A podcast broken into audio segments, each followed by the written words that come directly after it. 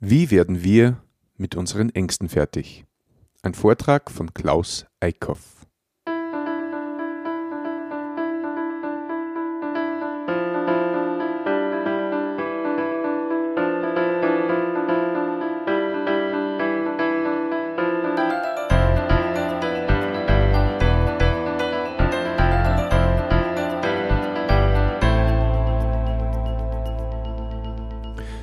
Christi und herzlich willkommen.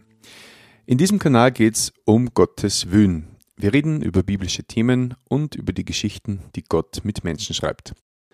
Seit der letzten Folge haben wir begonnen, auch Vorträge mit in diesen Kanal aufzunehmen. Und zwar Vorträge, die vor ja, kürzerer oder auch längerer Zeit in der christlichen Gemeinde in Steyr gehalten worden sind.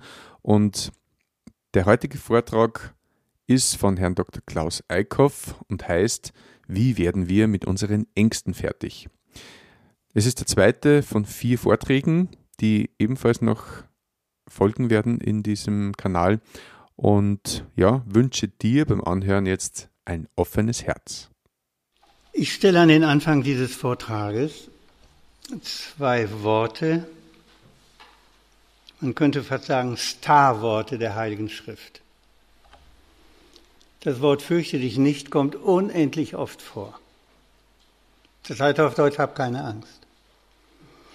Es ist zutiefst kein Grund vorhanden, Angst zu haben. Diese große Angst, diese Lebensangst. Kleine Ängste haben wir immer.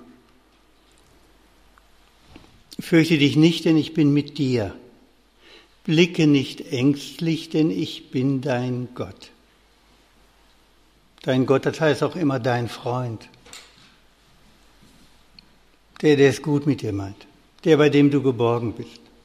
Dein Vater. Ich mache dich stark, ja, ich helfe dir. Ich halte dich mit meiner siegreichen Rechten. Und dann das andere aus dem Neuen Testament. Jesus sagt, ich bin bei euch alle Tage bis zur Vollendung der Welt.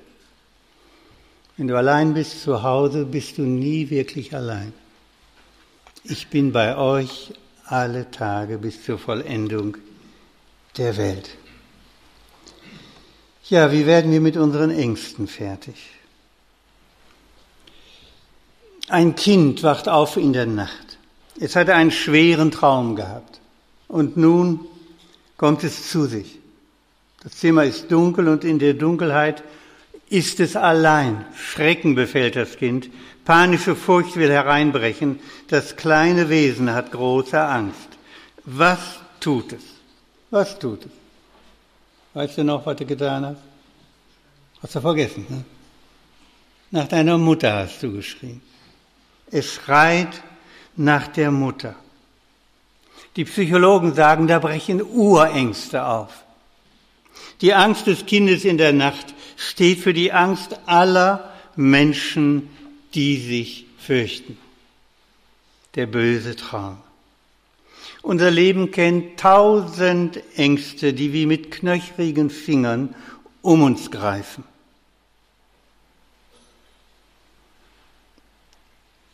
Und niemand weiß, wie viele Ängste hier heute Abend zusammengekommen sind, weil wir hier zusammengekommen sind berechtigte Ängste, völlig unberechtigte Ängste, dumme Ängste, neurotische Ängste, verzweifelte Ängste, was hier wohl alles zusammenkommt. Dabei, ihr Lieben, kommen wir alle aus einer tiefen Geborgenheit. Damit fing alles. Damit fing unser Leben an. Mit der tiefen, tiefen Geborgenheit. Wir waren behütet, umgeben von Wärme und Schutz, wurden getragen, sanfter ging es nicht.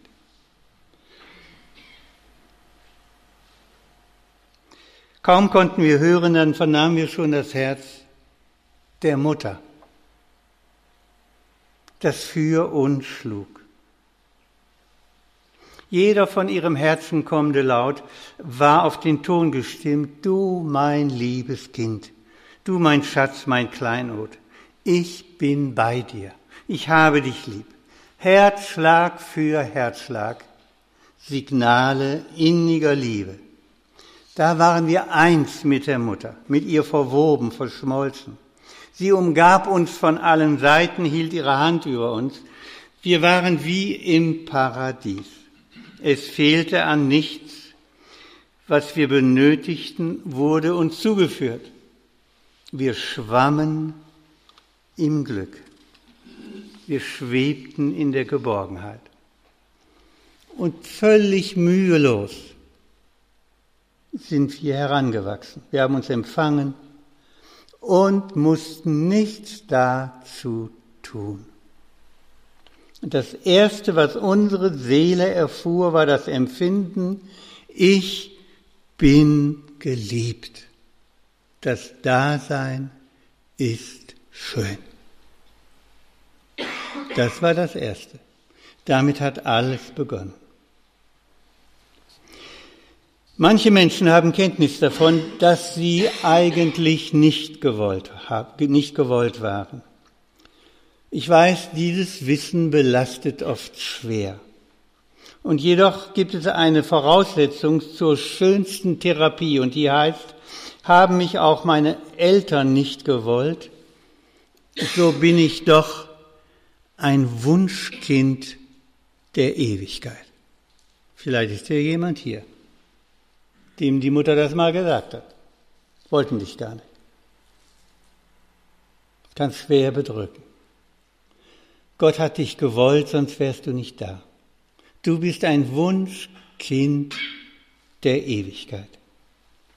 Hermann Betzel hat einmal den Satz gesagt, jeder Mensch ist ein Gedanke Gottes, der aus der Ewigkeit in die Zeit getreten ist. Also im Normalfall, da gilt, dass der neue Mensch heiß erwartet wird, von Wärme umgeben und sehr geliebt. Aber irgendwann der, wurde der bergende Leib zu klein. Wir bekamen Enge zu spüren. Und Enge macht immer Angst. In der deutschen Sprache ist das ein Stamm, ein Wortstamm. Enge und Angst. Enge macht Angst. Als wir dann aus der sicheren Hülle hinausgestoßen wurden, da hatten wir unsere erste erdrückende Erfahrung gemacht. Am Anfang, als wir das Licht der Welt erblickten, da stand ein Schrecken. Und da stand der gellende Schrei. Die gesamte kleine Existenz des neuen Menschen war ein Aufruhr, eine Explosion der Gefühle, ein Schnappen nach Luft und ein Ringen um das Leben. So notwendig das alles war für das kleine Wesen, bedeutete es die erste Erschütterung und darum der gellende Schrei. Gerade geborgen, ge, gerade geboren hatten wir schon Enge erlebt und Angst gehabt. Das erste war die Geborgenheit. Das zweite aber waren Enge und Angst. Und die Angst geht nun nie mehr ganz weg. Sie begleitet uns. Wie eine ständige Hintergrundmusik, die einmal leiser ist und dann wieder lauter. Sie gehört zu unserem Dasein. Das erste aber war die Geborgenheit, die Wärme, der liebevolle Herzschlag. Ich habe dich lieb. Und wenn wir dann die Welt verlassen, wird es noch einmal sehr eng. Dann steht die Angst wieder da und will nach uns greifen. Ihr Lieben, wohl dem, der dann im tiefsten seiner Existenz unangreifbar ist. Und das könnten wir alle miteinander sein unangreifbar.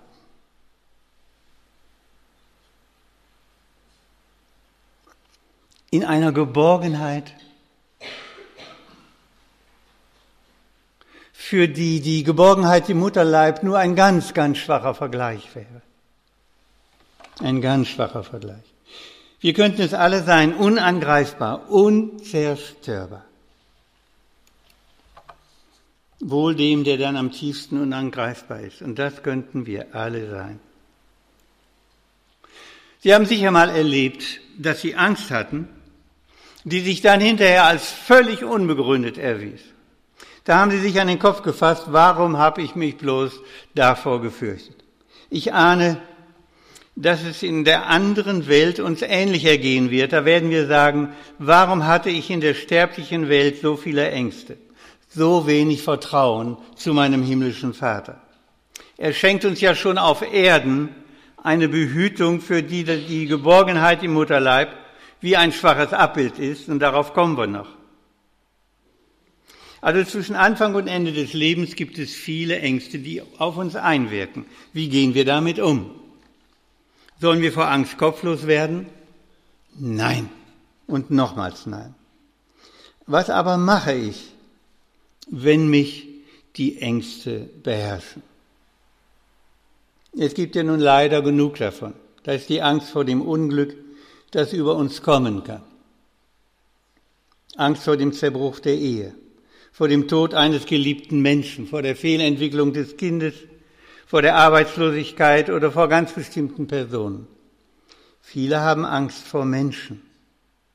Das drückt sich dann bei uns darin aus, dass man sagt, was denken die Leute? Es gibt eine Diktatur der Leute, die vielen, vielen Angst bereitet. Es gibt die Angst vor den Folgen böser Taten, die wir uns geleistet haben. Gewissensangst. Das ist die Angst vor der Krankheit, die Angst vor dem Versagen im Beruf, die Angst vor Vorgesetzten. Vielen graut vor der Einsamkeit im Alter, sie fürchten das Sterben, den Tod. Manche haben auch Angst vor Gott. Es gibt Leute, die werden so sehr von Ängsten geplagt, dass sie in freien Momenten schon, in angstfreien Momenten schon wieder Angst vor der nächsten Angst haben.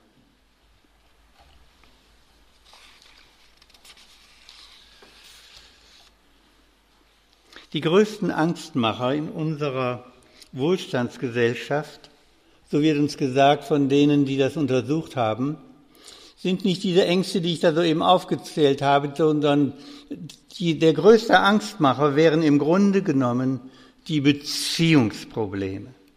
Wir befürchten Ansehen und Wertschätzung anderer zu verlieren. Solche Angst hat mit den Menschen zu tun, zu denen wir eine maßgebliche Beziehung haben. Frau und Kinder möchte ich nicht verlieren. Allein der Gedanke, es könnte passieren, macht mir Angst. Zu den Beziehungsängsten zählt die Befürchtung, nicht mehr geliebt zu werden. Es ist, als suchen wir immer wieder nach Geborgenheit, nach der verlorenen Geborgenheit, in der wir einmal waren. Wir möchten immer erneut verschmelzen, wollen eins sein mit den Leuten, die wir lieb haben. Alles, was unsere Ursehnsucht dann bedroht, macht uns Angst. Haben Sie Angst? Darf ich Sie mal fragen? Wer unter uns hat Angst Ihr solltet jetzt nicht melden. War mal in Amerika, da würden Sie sich jetzt melden. Die sind da so ganz anders. Ich habe mal einen Vortrag gehört, da ging es um die Ordnung und der Redner sagte, er hatte immer schwer mit der Ordnung, also sein Arbeitszimmer sähe aus wie ein Saustall und dann hat er gefragt, wessen Arbeitszimmer sieht auch wie, aus wie ein Saustall, da gingen die Hände alle hoch. das würden wir ja gar nicht tun. Und wenn ich jetzt frage, haben Sie Angst, dann würde ich schon sagen, melden Sie sich ganz still und heimlich für sich allein. Aber diese Frage möchte ich stellen. Fragen Sie sich in der Stille selbst einmal und melden Sie sich innerlich, nicht äußerlich. Habe ich Angst?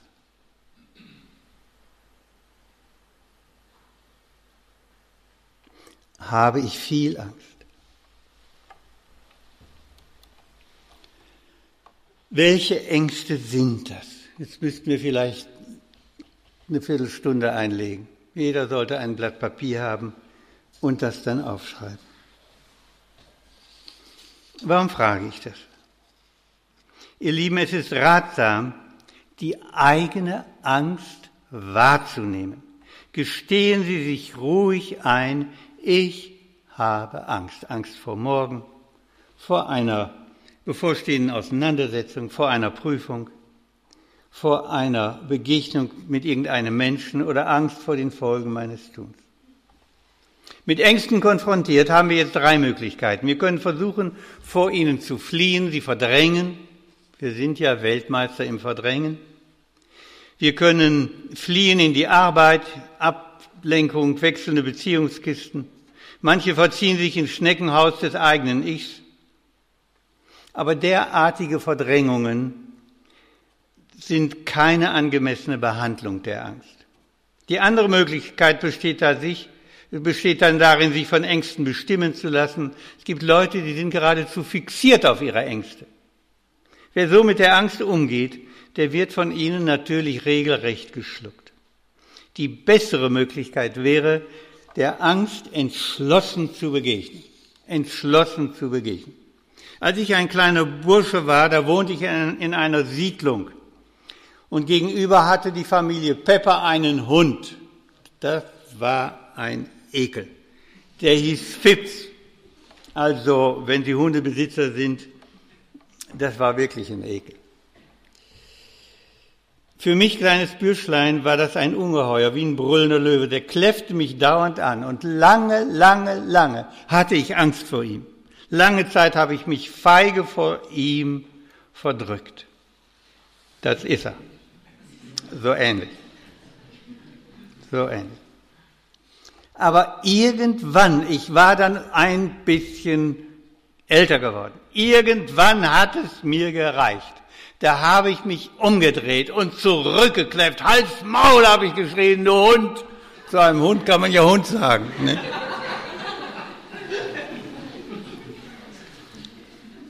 Und ich traute meinen Augen nicht. Fips dreht sich winselnd um, zog den Schwanz ein und haute ab. Aber wirklich. Den Schreck hat der für sein Leben nicht vergessen. Der hat mich nie mehr widerlich angekläfft, nur noch so ein bisschen gebellt, freundlich und höflich, als zöge er den Hut. So ungefähr. Und wenn ich mich recht erinnere, hat er dann dabei sogar ein bisschen gelächelt, so. Ihr Lieben, Angst, manche Angst ist oft wie ein bellender Hund. Und je mehr wir versuchen, vor ihm wegzurennen, umso verbissener folgt er uns. Wenn wir uns dem, was uns erschrickt, mutig entgegenstellen, da macht die Angst vielfach Halt. Wir müssen uns nicht allen Ängsten hingeben. Wir müssen uns nicht allen Ängsten hingeben. Natürlich gibt es auch Ängste, die organische oder seelische Ursachen haben, Depressionsängste und so weiter, da bin ich kein Fachmann. Da kann ich nur sagen, da sollten Sie einen Fachmann, eine Fachfrau aufsuchen. Aber ich weiß, dass es Ängste gibt, die man nicht in sich hineinlassen darf. Ihnen soll man widerstehen, die muss man anschreien und wegjagen. Wir begegnen unseren Ängsten zunächst dadurch, dass wir sie wahrnehmen und bei Namen nennen. Wenn Sie Ihre Ängste schon bei Namen nennen können, dann ist das ganz, ganz wichtig. Ein anderes, bleiben Sie mit Ihren Ängsten bitte, bitte nicht allein. Wenn ich über meine Ängste sprechen kann, verlieren Sie schon oft einen Teil Ihrer Macht. Das Schlimmste ist, mit der Angst allein zu bleiben. Der Mut, sich jemanden zu offenbaren, wird ganz bestimmt belohnt. Gelegentlich kommen Leute zu mir und äh, haben irgendwas auf dem Herzen, auch Leute mit Angst. Und dann haben wir auch ein Problem zu berichten, das ist so groß und so schwer und für mich dermaßen neu, dass ich dann da auch sitze und, und eigentlich gar nichts dazu sagen kann. Darüber hatte ich noch nie was gelesen, noch nie was gehört und nie erlebt und nun soll ich da plötzlich mit einem äh, Problem konfrontiert Leuten etwas sagen und dann sage ich nur ganz wenig, weil ich nicht viel sagen kann. Und wenn das Gespräch vorbei ist, dann stehen die Leute auf und, haben, und sagen dann sehr oft, danke, Sie haben mir so geholfen. Ganz bestimmt. Danke, Sie haben mir so geholfen. Ich hatte Ihnen gar nicht geholfen. Sie hatten nur jenem anderen, dem Sie etwas sagen konnten und fühlten sich dadurch erleichtert. Solche Gelegenheiten sollten wir viel mehr nutzen. Dinge, die uns bedrücken und bedrängen, lasst sie uns aussprechen. Bringen Sie Ihre verborgenen Ängste ans Licht, dann brechen Sie die magischen Kräfte, die Ängste manchmal eigen sind. Sprechen Sie viel und oft mit jemandem darüber. Und wenn umgekehrt jemand mit Ihnen über seine Ängste spricht und manchmal kommt er dann immer wieder mit denselben Ängsten, dann sagen Sie bitte nicht, hey, das weiß ich schon, du wiederholst dich. Nein, der muss so lange darüber reden, bis er nicht mehr darüber reden muss. Da müssten wir geduldig sein und Raum geben, ihm darüber reden, darüber sprechen, im Verbalisieren, sagen die, Philosophen, die Psychologen, da wird in der Regel Angst abgebaut. Als ich selbst, als ich elf Jahre alt war, da ist mit mir etwas ganz Entsetzliches passiert. Ganz schrecklich. Ganz schrecklich. Und das habe ich nie jemandem wirklich sagen können. Und dann, als ich 16 war, habe ich das erste Mal das einem Freund gesagt. Und dann habe ich angefangen, so zu zittern. Mein ganzer Körper schüttelte sich. Also ich muss all die Jahre da etwas geschleppt haben, mit mir herumgeschleppt haben und plötzlich, also ich war gar nicht, das war wie so eine Schüttellähmung, ich war meiner Glieder gar nicht mehr Herr. Und als ich das nächste Mal erzählte, wie jemand wieder genau dasselbe. Ein paar Mal ist es gewesen und dann, dann wurde es immer weniger. Allein das Aussprechen hatte für mich, für meine junge Seele irgendetwas Erlösendes, Befreiendes.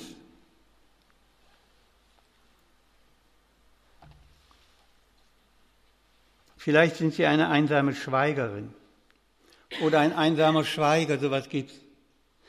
Tun Sie es sich nicht an, alles in sich zu vergraben.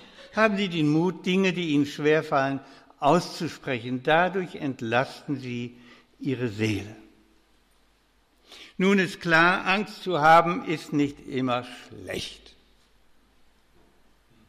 Meine Tochter kam eben, musste auch sagen, dass Angst nicht immer schlecht ist. Ja, hat recht. Ne? Angst ist nicht immer schlecht. Also von Natur aus möchte ich am liebsten mit 150 Sachen durch Steyr fahren. Das tue ich nicht, nicht wegen der Polizei, aus Angst, dass du mir da in die Quere kommst und so und dann knallst. Also, manche Ängste sind notwendig. Sie steuern unser Leben, halten die Unvernunft in Schranken.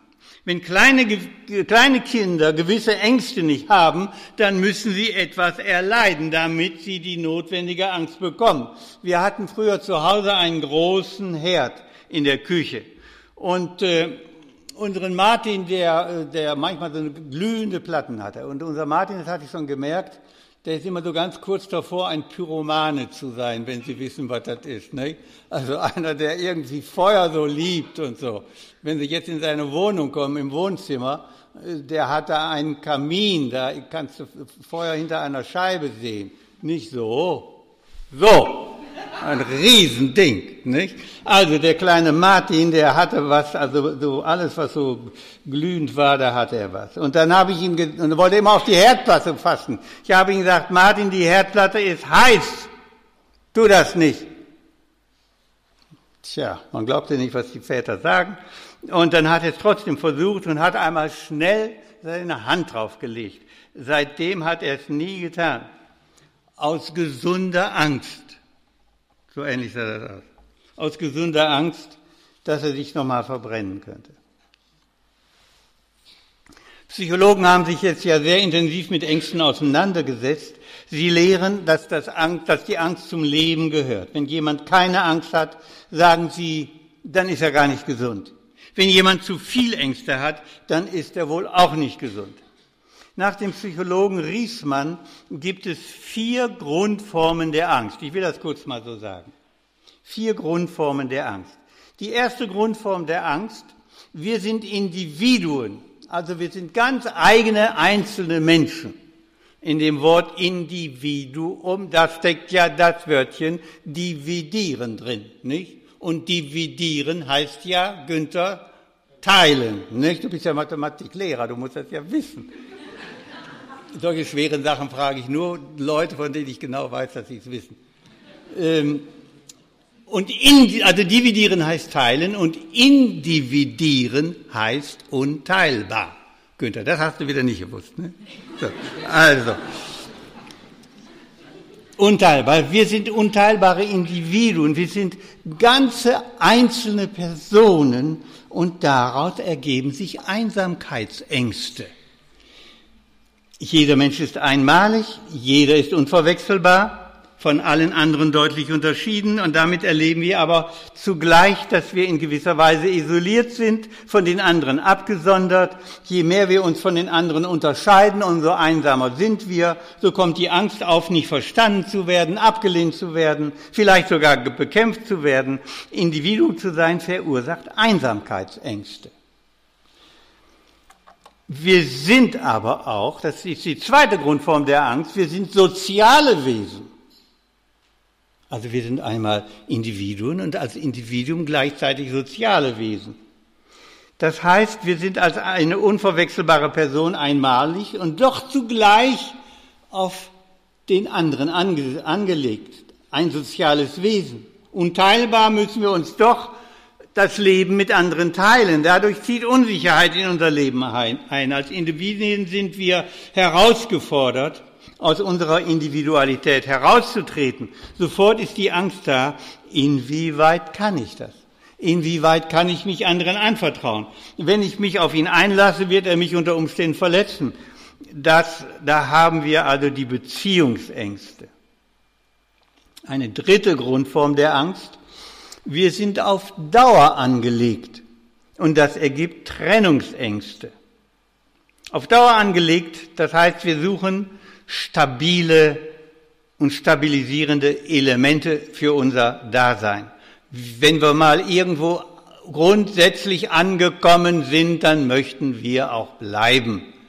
Wir sind viel umgezogen in Deutschland und als wir endlich in Oberösterreich waren, da hatten wir das Gefühl, jetzt sind wir angekommen, jetzt wollen wir hier auch bleiben. Und das haben wir auch gemacht. 31 Jahre sind wir schon hier, wie Sie an meinem ausgesprochen schönen Oberösterreichisch merken. Na, ich bin ein, da bin ich, bin ich sprachbegabt. Das heißt, äh, ich bin nicht musikalisch genug. Mein jüngster Sohn ist musikalisch, der spricht besser Oberösterreich, über Oberösterreichisch als ihr alle. Und äh, ich habe das nie gelernt, trotz 31 Jahre Oberösterreich. Also, wir möchten bleiben, wo wir sind und wer wir sind. Gleichzeitig wissen wir, dass in dieser Welt nichts von bleibender Dauer ist. Wir selber sind es auch nicht. In uns liegt immer das Bedürfnis nach Sicherheit. Wir möchten Gewissheiten. Berechenbar soll alles sein. Das Leben aber ist unberechenbar. Die Hochhäuser der Versicherungsanstalten, das sind so betongewordene Symbole unserer Unsicherheit. Wir sind auf Dauer angelegt, sind aber nicht von ewiger Dauer. Das verursacht dann Trennungsängste. Und dann noch die vierte Grundform der Angst. Wir sind gleichzeitig als Leute, die auf Dauer angelegt sind, nun auch noch wieder auf Wandel angelegt. Und das ergibt die Angst, unsere Freiheit zu verlieren. Wir möchten frei sein. Wir möchten nicht immer so bleiben, wie wir sind. Nicht? Die Teenager oder und, und, und Twins und so weiter. Fürchterlich, ne? Die dann plötzlich da das schöne, gemütliche Zuhause nicht mehr so lieben. Es ist ja aber wirklich auch furchtbar.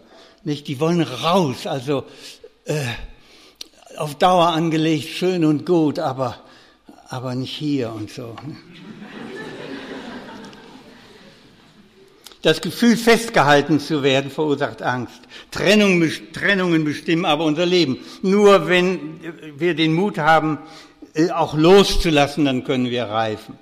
Schon bei der Geburt muss ja das Kind Trennung erleben. Ohne die Trennung von der Mutter wird es in der Mutter sterben, das wissen wir alle. Wenn sich das heranwachsende Kind nicht vom Elternhaus trennt, ist etwas nicht in Ordnung. Diese Grundformen der Angst zeigen sich in einer Vielzahl kleinerer, mittlerer und größer Ängste. Ist ja klar, wenn sich das alles so verschachtelt, wie viel da plötzlich in unserer Seele da herauskommt. Alle Ängste nun, so sagen die Psychologen, die das natürlich deuten, alle Ängste, so deuten die Psychologen, seien Todesängste. Dahinter stünde immer die Angst vor dem Tod. Einer hat gesagt, ich glaube auch Riedmann, Angst ist das Erfahren der Endlichkeit als die eigene Endlichkeit. Da muss ich Ihnen was sagen. Früher als junger Mann schon habe ich ja so Vorträge gehalten in Deutschland. Dann hatte ich zwei Vorträge über Sterben. Der eine hieß, du musst sterben und was dann? Pah! Und da habe ich also eine Kesselsohle aufs Parkett gelegt, das kann ich dir aber sagen. Andere Vortrag hieß Endstation Friedhof, Fragezeichen. Und ich hoffe, ich habe die Menschen beeindruckt. Ich habe Vorträge über Sterben gehalten, habe im Kopf natürlich gewusst, dass ich auch mal sterben werde. Aber was du im Kopf weißt, das weiß deine Seele noch lange nicht. Dann 1997 wurde ich schwer herzkrank. Und die Ärzte, die mich untersuchten, einer sagte, Sie müssen einen Schutzengel haben, dass Sie hier noch lebendig liegen. Eine Ihrer Arterien ist zu 95 Prozent geschlossen. Kleine 5 Prozent und Sie sind tot. Ein anderer sah, sah das und sagte, Donnerwetter, da haben Sie aber Glück gehabt. Du selber weißt das ja nicht so. Also sofort operieren. Nun wusste ich so ein bisschen, wie das geht. Du wirst also aufgesägt, da gibt es so eine kleine Kreissäge, die ist schön geschärft und dann sägen die dich auch. Ja, lacht man dich. Hoffentlich passiert das dir nicht auch mal. Und dann biegen sie das auseinander und dann gehen sie an dein Herz ran. Und jetzt wird das Herz, das kann ja jetzt nicht immer pochen, das geht ja nicht. Jetzt wird das äh, stillgelegt, jetzt kriegst du eine Herz-Lungen-Maschine. Und damals, ob es heute noch so ist, weiß ich nicht. Wenn jetzt ein Mediziner hier ist, äh, kennt er vielleicht die neue Entwicklung. Also damals, 1997, da war es so, dass bei 100 Bypass-Operationen, ich sollte Bypässe kriegen, einer nicht mehr aufwacht. Vielleicht waren ja gerade 99 Heile durchgekommen.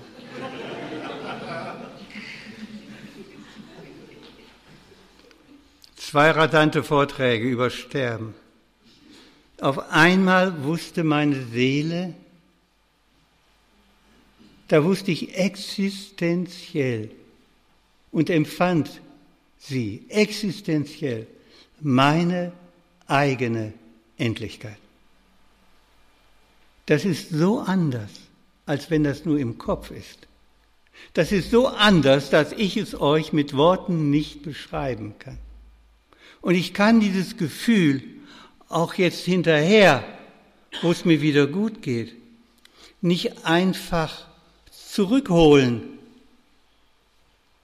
Manchmal, wenn ich ganz lange still bin und darüber nachdenke, dann streift mich so ein Hauch nochmal. Ist ja auch ganz gut, das zu wissen.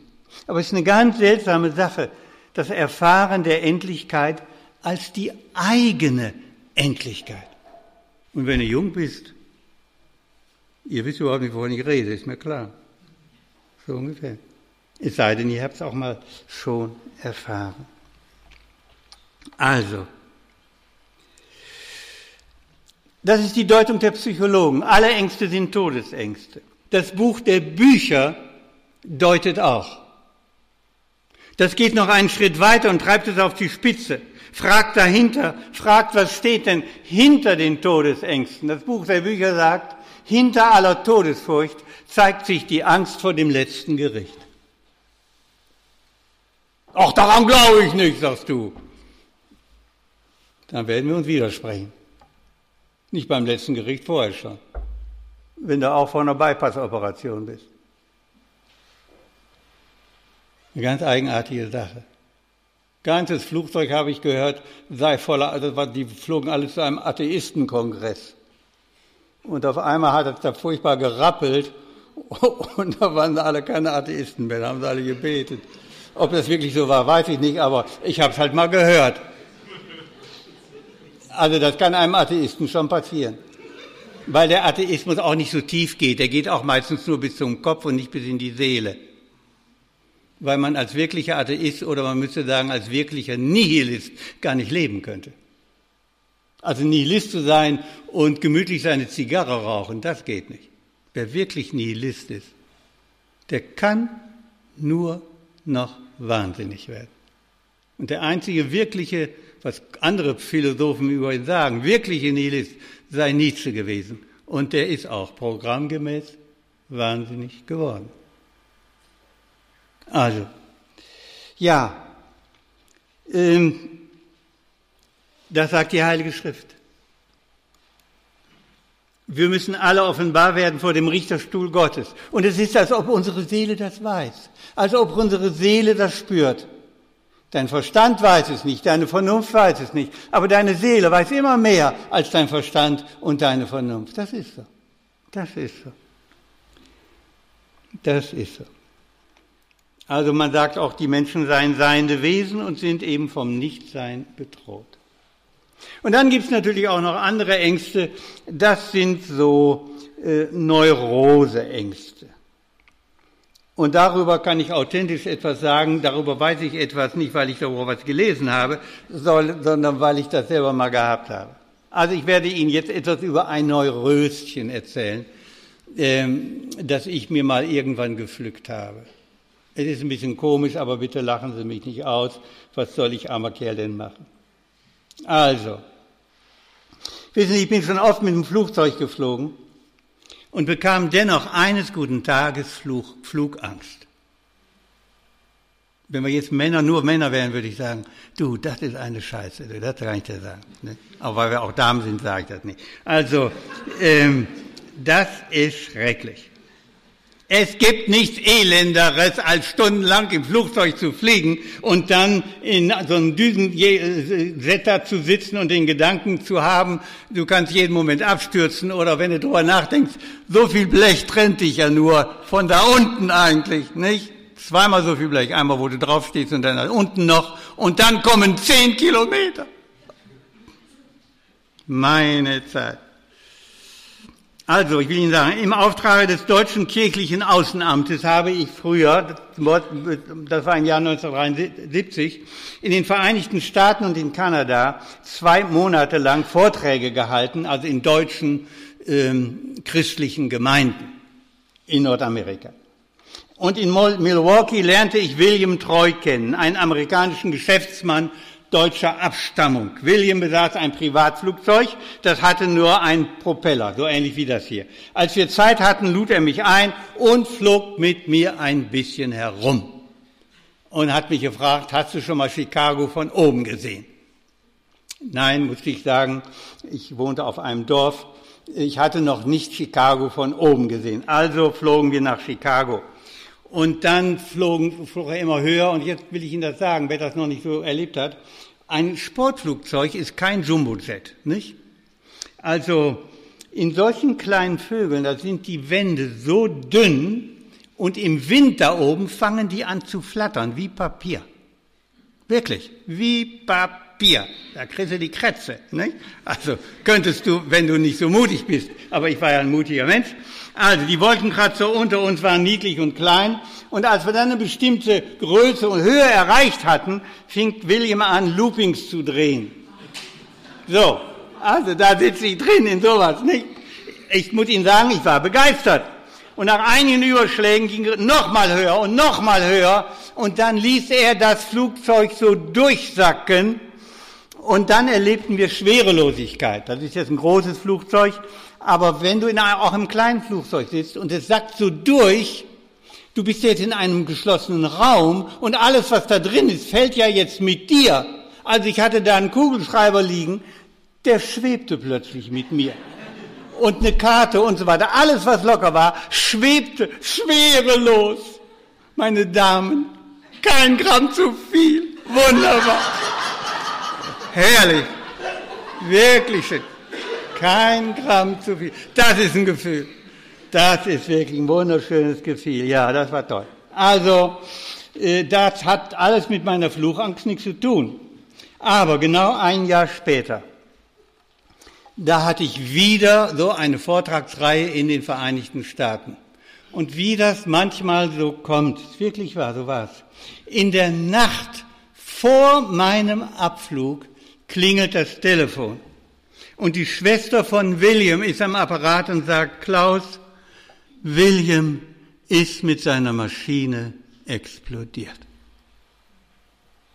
Gern nochmal. Konnte gar nicht glauben. Einmal der Schreck wegen William, der Familie, und dann auf einmal, das ist ja nun die Maschine gewesen, in der ich ja damals vor einem Jahr auch gesessen habe. Die hätte ja auch ruhig mal ein Jahr früher. Ne? Günther, kannst du mir geistig folgen jetzt? Kehr nochmal, da wurde ich aber wirklich tiefsinnig. Also da musste ich los nach Hannover, von, von Hannover nach Frankfurt und dann war ich in Frankfurt und äh, also mich packte schon ein großer Schreck und dann war ich also in Frankfurt und da stand mein großer, das war also Williams Tod, so ungefähr sah das aus. Ähm, und dann stehe ich in Frankfurt vor meinem großen Düsenjet und dann denke ich natürlich, man ist ja ein denkendes Wesen, wenn ein kleines Flugzeug kaputt gehen kann, Punkt, Punkt, Punkt dann kann ein großes ja wohl auch kaputt gehen. Und so zog ich mir langsam eine Flugangst rein. Und nun kommt noch ein Umstand dazu. Wir evangelischen Christen, wir haben so ein kleines Andachtsheft. Ich weiß nicht, ob ihr das kennt. Das nennen wir Losungen. Da sind also Losungen heißt, das sind Bibelworte für jeden Tag ein Bibelwort aus dem Alten Testament. Wer kennt das? Kennt ihr das? Nie gesehen, nie gehört, wa? Aha, gut. Also Losung. Ähm, für jeden Tag ein Bibelwort ausgelost aus dem Alten Testament. Und dann nimmt man äh, wenn man sich das, wenn man das, das wird ein Jahr vorher ausgelost, und dann nimmt man ein Wort aus dem Neuen Testament, das eine bestimmte Entsprechung hat und dazugehört, dazu passt so ein bisschen. Also, wenn man keine Zeit hat, groß lange die Bibel zu lesen am Morgen, wir Evangelischen lesen dann wenigstens die Losung, dass wir wenigstens ein Gotteswort haben, mit dem wir dann morgens so äh, anfangen. Bei uns zu Hause, beim, morgens lese ich auch meistens die Losung und so. Und, und das ist dann halt so die Losung. Und ich dachte mir jetzt, na ja, mit meiner Fluchangst jetzt so, ja, lies jetzt mal die Losung. Und ich hätte mir so gewünscht, da gibt es so ein wunderschönes Wort im Alten Testament, ähm, fahre getrost, der Herr hat Gnade zu deiner Reise gegeben. Das wäre so das Wort gewesen, du, ich sage dir. Ich war so richtig gespannt und dann lese ich plötzlich, Lehre uns bedenken, dass wir sterben müssen, damit wir klug werden. Das war ja wohl nichts. Meine Augen flackerten, wird mir jetzt wenigstens, wird mich jetzt wenigstens der Lehrtext aus dem Neuen Testament trösten. Ich war so richtig gierig, nun aber doch einen schönen Trost zu erfahren. Und dann stand da,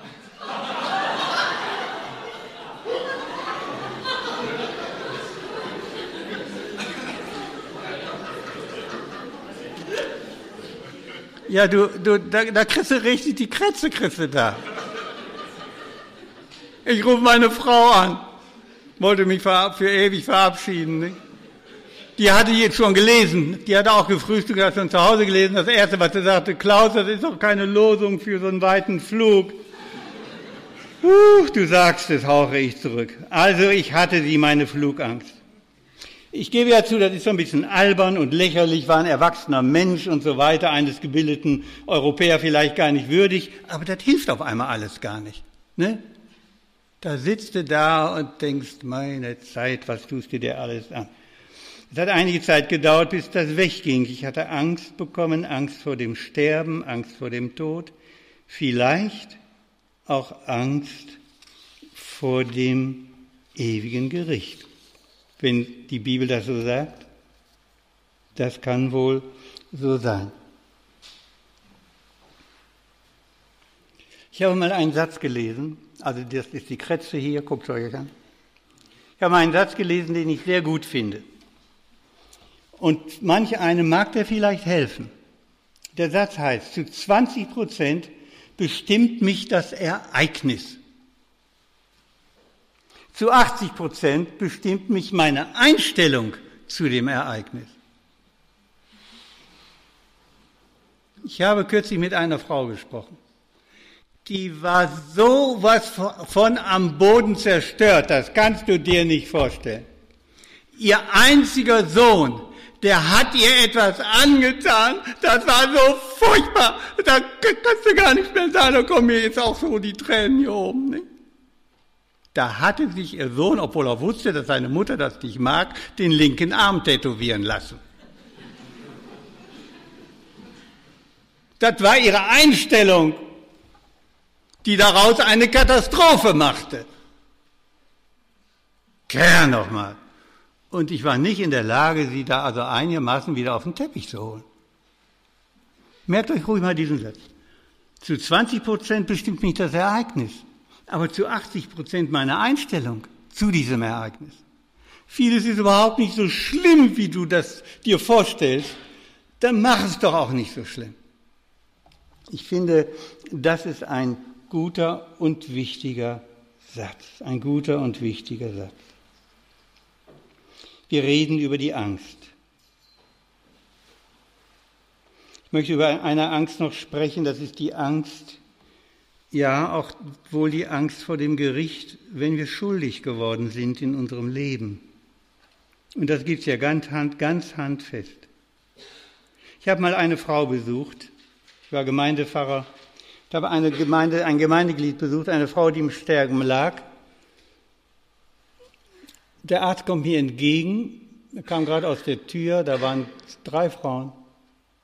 Und dann sagte er zu mir, die am Fenster kann nicht sterben. Die am Fenster kann nicht sterben. Ich gehe rein und das war mein Gemeindeglied. Todkrank kann nicht sterben. Ja, und nun komme ich. Dann habe ich mit ihr gesprochen und habe ihr gesagt, habe sie gefragt, haben Sie Frieden mit Gott oder gibt es etwas, was Ihnen auf der Seele liegt, was sie gerne loswerden möchte? Und dann hat sie etwas Schlimmes ausgesprochen. Vor mehr als 20 Jahren war das passiert. Und nun hat sie 20 Jahre lang damit gelebt, mit einer schweren Last auf der Seele. Nun ging es an Sterben und sie konnte nicht sterben. Und dann hat sie es ausgesprochen. Und dann habe ich etwas gesagt, was eigentlich jeder Christ dann wissen müsste, was er dann sagt. Ich habe ihr gesagt, und wenn deine Sünde blutrot wäre, so soll die doch schneeweiß werden, sagt Gott der Herr. Sie soll schneeweiß werden. Und wer seine Sünde bekennt, der ist ganz und gar frei. Dann habe ich ihr das gesagt. Dir sind deine Sünden vergeben. Ich sage Ihnen was, ich habe später gehört. Ich war noch nicht zu Hause, da war die Frau gestorben. Zehn Minuten später. Die Last war weg. Warum läuft sie denn mit 20 Jahre lang mit dieser Last herum, wenn eine Last sie bedrückt? Tun Sie sich und Ihrer Seele das nicht an, damit so lange herumzulaufen. Gehen, zu einem, gehen Sie zu einem Seelsorger, zu einer Seelsorgerin, dass Sie das loswerden. Ihre Seele will das rausschreien, will das loswerden. Und wir haben einen Gott, bei dem wir das loswerden können. Ja, ich habe Angst vor Gott. Nein, wenn du diese Angst vor Gott hast, dann sollst du nicht weglaufen vor Gott, dann sollst du hinlaufen zu Gott. Wisst ihr, wofür Jesus gekommen ist und gekreuzigt ist? Nur für Sünder. Jesus ist gekommen, Sünder selig zu machen. Wenn hier einer ist, der sagt, ich bin eigentlich kein Sünder, das geht mich nichts an, das kannst du tun. Aber die Ewigkeit wirst du nicht sehen, weil du jetzt nicht sehen willst, dass auch du vor dem heiligen Gott ein Sünder bist. Er ist nur gekommen, Sünder zu retten. So hat er es gesagt. So hat er es gesagt. Also, bringen Sie die Dinge, die Sie belasten, heraus.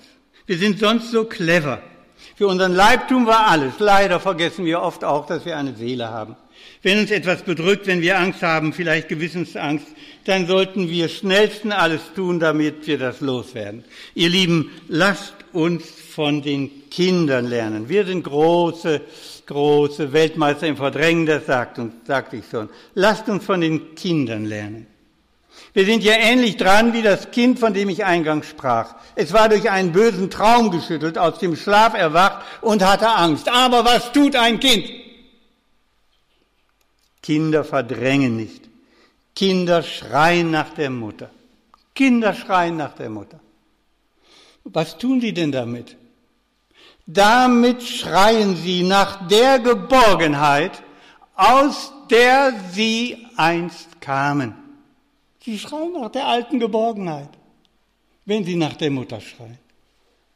Und die Mutter tritt ans Bett, macht das Licht an und ein kleines Licht an und sagt einen Satz und verscheucht damit die Gespenster der Angst. Ich bin da. Ich bin da. Ich bin da, das heißt, alles ist gut. Bedenken Sie, das geschieht auf der ganzen Welt, in allen Städten und Dörfern und Häusern, in denen kleine Kinder leben. Diese Szene, die Mutter kommt rein mit einem Licht und sagt, ich bin da. Diese Szene ereignet sich milliardenfach. Ein Kind schreit und alsbald geht das Lämpchen an. Sein warmer Schein verscheucht die Dunkelheit. Die Mutter tritt ans Bett, nimmt ihr Kind, legt beide Arme um das zitternde Geschöpf und sagt, ich bin da. Hab keine Angst ich bin bei dir, jetzt ist alles wieder gut. Ein paar Schluchzer noch, ein paar Tränen und die Gespenster der Angst müssen weichen. Hab keine Angst, sagt die Mutter, ich bin da, jetzt ist alles gut. Und wenn ein Kind das hört, dann gibt es sich zufrieden und wird still. Sein Vertrauen ist gewonnen. Es ist ruhig und überlässt sich dem Schlaf. Die Mutter hat es doch gesagt, es ist alles gut. Und das Kind lässt das wahr sein. Und dann ist alles gut. Ich weiß, hier beginnt für uns das Problem. Es gibt dann Philosophen, die haben dieses Wort auf die Goldwaage gelegt, auf die Goldwaage der Kritik. Die sagen, eigentlich lügt die Mutter. Es ist ja nicht alles gut. In dieser Welt ist nicht alles gut. Einmal wird das Kind doch sterben. Es ist ja nicht alles gut. Lügt die Mutter? Natürlich nicht in dieser Situation, aber im Moment, im Moment, ist ja auch alles gut, aber dennoch, wenn die Mutter sagt, es sei alles gut, geht es über diese Situation hinaus. Sie hat gar nicht die Macht zu sagen, äh, dass alles gut ist. Ihr gut gemeinter Trost vermag nicht alles zu empfangen. Können Sie nachlesen bei den Philosophen. Ist das Kind jetzt in seinem Vertrauen getäuscht worden? Ist das mütterliche Wort auf, der, auf die Goldwaage gelegt ein Lügenwort? Wir sind eben keine Kinder mehr, wir wägen ab, wir zerren das Wort der Mutter auf die Goldwaage der kritischen Vernunft. Grundsätzlich gehen wir ja mit allen wichtigen Worten so um. Was meinst du, warum Jesus gesagt hat, wenn ihr nicht werdet wie die Kinder? Wer das Reich Gottes nicht empfängt wie ein Kind. Wenn du einem Kind sagst, Gott hat dich lieb. Cool, sagt das Kind. Freut sich dreht sich um und spielt fröhlich weiter. Wenn du einem Erwachsenen sagst, ja, aber, wie kann denn und so. Indem das Kind das glaubt, ist ihr der Himmel schon offen. So einfach ist das nämlich mit dem Evangelium. Aber da müssen wir so einfach werden wie ein Kind. Nicht kindisch, aber doch wie ein Kind. Wie ein Kind. Also mit allen Worten gehen wir so um. Nun gibt es hier das Wort, das Wort Gottes. Da steht zum Beispiel, der Herr ist auferstanden, wir kommen ja von Ostern her. Fürchtet euch nicht. Der Tod, den wir so schrecklich fürchten, den hat einer besiegt und wer sich auf seine Seite schlägt, gehört ebenfalls zu den ewigen Siegern. So versichert das Buch der Bücher. Auch andere heilsame Sätze sagt die Heilige Schrift.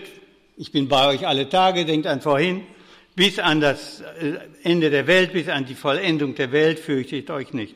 Zerren wir nun das Wort der Mutter auf die Goldwaage der Kritik, dann machen wir es natürlich auch mit dem Worte Gottes genauso. Mit dem Worte Gottes genauso. Übrigens, Kinderpsychologen deuten das Ganze in einer ganz besonderen Weise. Nicht die Philosophen, aber die Psychologen.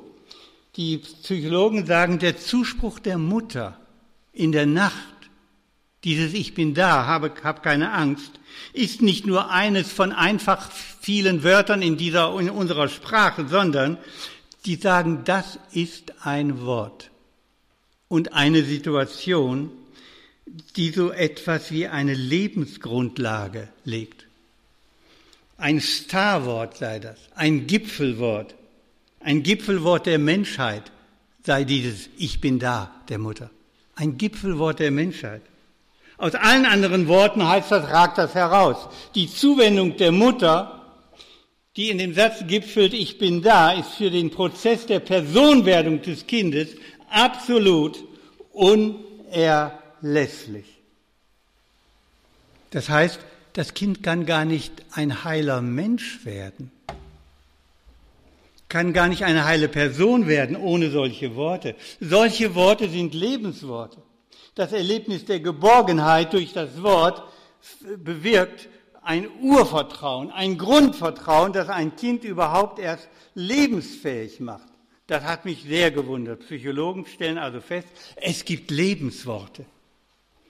Der Soziologe Peter L. Berger sagt, die Rolle, ich zitiere, die Eltern ihrem Kind gegenüber annehmen, ist die von Repräsentanten jener Grundordnung des Universums, dass unser Vertrauen Sinn hat diese Rolle ist es, und jetzt kommt's, die Eltern zu hohen Priestern macht, sagt er.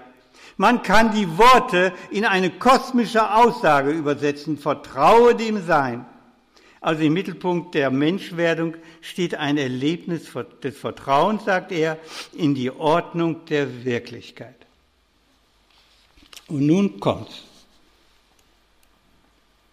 Die Goldwaage der Kritik hatten wir schon. Nun kommt's. Wissen Sie eigentlich, wie der Name Gottes auf Hebräisch heißt? Luther hat ja übersetzt, ich bin der ich bin und ich werde sein, der ich sein werde, weil er war ja kein Hebräer, es ein bisschen schwierig zu übersetzen ist. Das heißt auf Hebräisch Yahweh. Das ist der Name unseres Gottes. Man kann dieses aber kürzer übersetzen, nicht ich bin der ich bin und ich werde sein, der ich sein werde, sondern man kann es ganz kurz übersetzen, ich bin da. Der Name Gottes lautet, ich bin da. Moment. Das ist ja dasselbe Wort, von dem die Psychologen sagen, aus dem Munde der Mutter sei es ein Lebenswort. Ich bin da. Wenn überall ungezählte Mütter ihren Kindern Nacht für Nacht zuflüstern, ich bin da, dann flüstern sie ihnen, ohne dass sie es wissen, Nacht für Nacht den Gottesnamen zu. Das hat Gott gemacht. Das hat unser Gott gemacht. In jeder Nacht flüstert es, in allen Sprachen, auf allen Kontinenten. Ich bin da, ich bin da, ich bin da. Immer wieder der Gottesname. Ich finde das unendlich schön. Unendlich schön. So muss selbst die Mutter, die Gott nicht kennt und ihrem Kind mit dem Namen Gottes eigentlich nie, äh, nie etwas sagen konnte, sie muss plötzlich dem eigenen Kind mit dem Gottesnamen den Frieden bringen. Ja, wie heißt, ich bin da. Das ist der Name meines Gottes. Und das spricht er, ihr Lieben, jetzt in dieser Stunde hinein in deine Angst. Ich bin immer da. ob, du, ob es drunter und drüber geht in deinem Leben, ich bin da. Ob du an mich glaubst oder nicht, ich bin da. Ob du an mich denkst oder nicht, ich bin da. Bist du wach, dann bin ich da. Schläfst du, dann bin ich da. Tust du Gutes, dann bin ich da. Tust du Schlechtes, dann bin ich da. Macht sich das Dasein vielleicht gerade brutal über dich her. Fürchte dich nicht. Ich bin da. In diesen drei Worten leuchtet der Gottesname. Ich bin da. Wisst ihr, was ich glaube? Ich glaube, das hat der Schöpfer aller Dinge allen Müttern in den Mund gelegt. Wie eine Botin des Schöpfers aller Menschen wird auf einmal die Mutter, die spricht unbewusst eine ewige Wahrheit aus über ihrem Kind. Unbewusst eine ewige Wahrheit.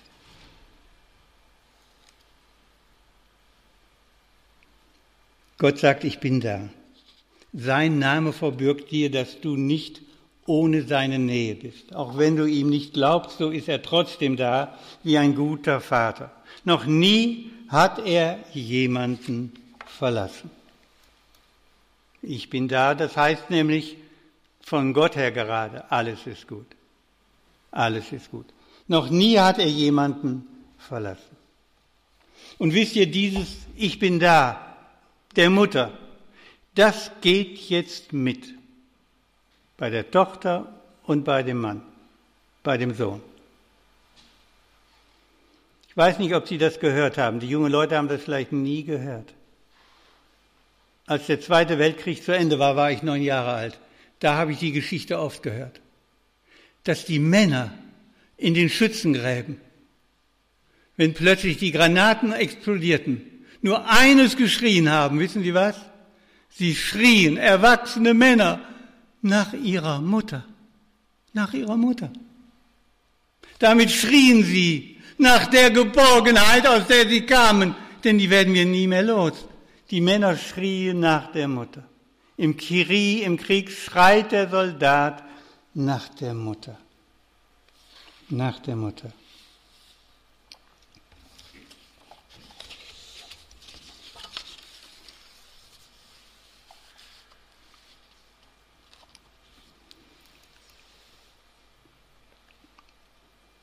Er schreit nach der Geborgenheit, aus der er kam. Es hat schon mal einer geschrien. Mein Gott, mein Gott, warum hast du mich verlassen? Ich sagte eben, Gott hat noch nie jemanden verlassen. Doch einen. Christus, Jesus, den Gekreuzigten. Der Gekreuzigte schrie auch nach der Geborgenheit, aus der er kam. Und da war niemand, der sagte, ich bin da. Gott schwieg auf Golgatha. Warum? Warum? Die Bibel sagt es ganz deutlich, darum. Die Strafe liegt auf ihm, auf dass wir Frieden hätten auf dass wir Frieden hätten. Er ist der, der in letzter Gottverlassenheit stirbt. Ich kann es nur mit Zittern sagen. Es war meine Gottverlassenheit und deine Gottverlassenheit und die der ganzen Welt. Die hat er auf sich genommen, damit wir nie mehr von Gott verlassen sind. Die Strafe des Himmels liegt auf ihm, damit wir Frieden hätten. Frieden mit Gott. Und das heißt keine Angst. Keine Angst. Er ist wegen unserer Sünde geschlagen, wegen unserer Untreue von Gott verlassen. Aber als er dann hindurch war, da war dann Ostern. Das heißt, Jesus ist meinen Tod schon gestorben.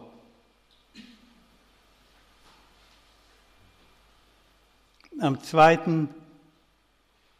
November ist meine Frau gestorben ein paar Meter von hier, in der Palliativstation. Einen Tag vorher hat sie mir noch gesagt, ich habe keine Angst. 14 Tage vorher, als sie noch ein wenig bei Kräften war, hat sie in ihr Tagebuch geschrieben, Jesus ist die Auferstehung und das Leben. Ich werde leben, auch wenn ich sterbe. Dann hat sie sogar noch geschrieben, Jesus, ich freue mich auf dich. Ich freue mich, dich zu sehen. Da ist jemand im Frieden gestorben. Und wisst ihr, das ist die Absicht dieses Abends, dass sie auch einmal im Frieden sterben. Und wenn sie im Frieden sterben, dann können sie auch in Frieden und Freuden leben. Denn das gehört ursächlich zusammen. Ursächlich zusammen.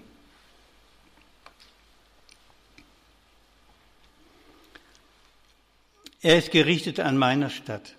Damit sind alle Mächte entmachtet. Alle Mächte entmachtet. Sagt die Mutter, ich bin da, spricht sie den Gottesnamen aus über ihr Kind. Und in diesem Ich bin da, da steckt das, alles ist gut. Und das gilt, weil Christus auferstanden ist. Ostern heißt auf Deutsch, alles ist gut. Alles ist gut. Das heißt, eigentlich hält jede Mutter ihrem Kind eine Osterpredigt. Sie weiß es nicht, aber sie tut es. Und ich frage Sie, wollen Sie sich nicht auch bergen in solch eine Geborgenheit? Glaube bedeutet nicht das Ende der Angst, aber die Kraft, Ängste zu ertragen. Ihr Lieben, ich komme zum Schluss. Was werden Sie nun machen? Ich kann Ihnen ja nicht sagen, werdet Christen und dann habt ihr nie mehr Angst. Das wäre ja nicht wahr. Jesus sagt, in der Welt habt ihr Angst. Aber ich habe diese Welt überwunden, in der ihr Angst habt. Ich kenne auch Angst. Wenn man Kinder hat und Enkelkinder, dann hat man Angst, dass ihnen was Böses widerfährt. Ich bin da nicht panisch gewissermaßen darauf fixiert, aber der Gedanke ist doch immer da. Ich bete jeden Morgen für die Kinder und Enkelkinder. Als meine Frau lebte, hatte ich Angst, sie zu verlieren und dann ist es ja dann auch so geworden. Denke ich an eine kleinere Angst, an meine Flugangst. Da habe ich zwei meiner Töchter gebeten, einfach mal, ich habe denen das gesagt. Ich weiß nicht, ob du das noch weißt, Judith. Und dann haben die beiden äh, mit mir gebetet. Wir Christen nennen das ein Befreiungsgebet. Wenn du so Ängste hast, von denen du denkst, sie müssten nicht sein, sprich dich aus Befreiungsgebet kann etwas sehr, sehr Praktisches sein. Sehr, sehr Praktisches.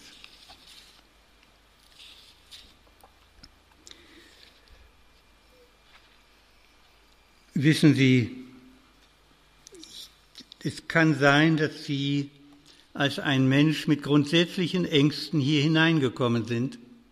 Sie können wieder hinausgehen als ein Mensch, der die Grundangst seines Lebens hinter sich lässt.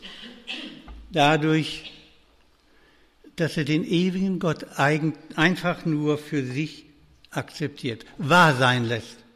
Wie ein Kind es wahr sein lässt, wenn man ihm sagt, Gott hat dich lieb. Und darum stelle ich zum Schluss noch einmal eine Frage oder zwei Fragen. Wiederum, dass, ohne dass Sie sich melden müssen. Nur, dass Sie sich innerlich einmal diese beiden Fragen stellen. Ich rede dir jetzt mit du an. Willst du mit diesem Christus leben, sterben und auferstehen? Das ist die Frage. Melde dich innerlich. Willst du mit ihm leben, sterben und auferstehen? Melde dich innerlich.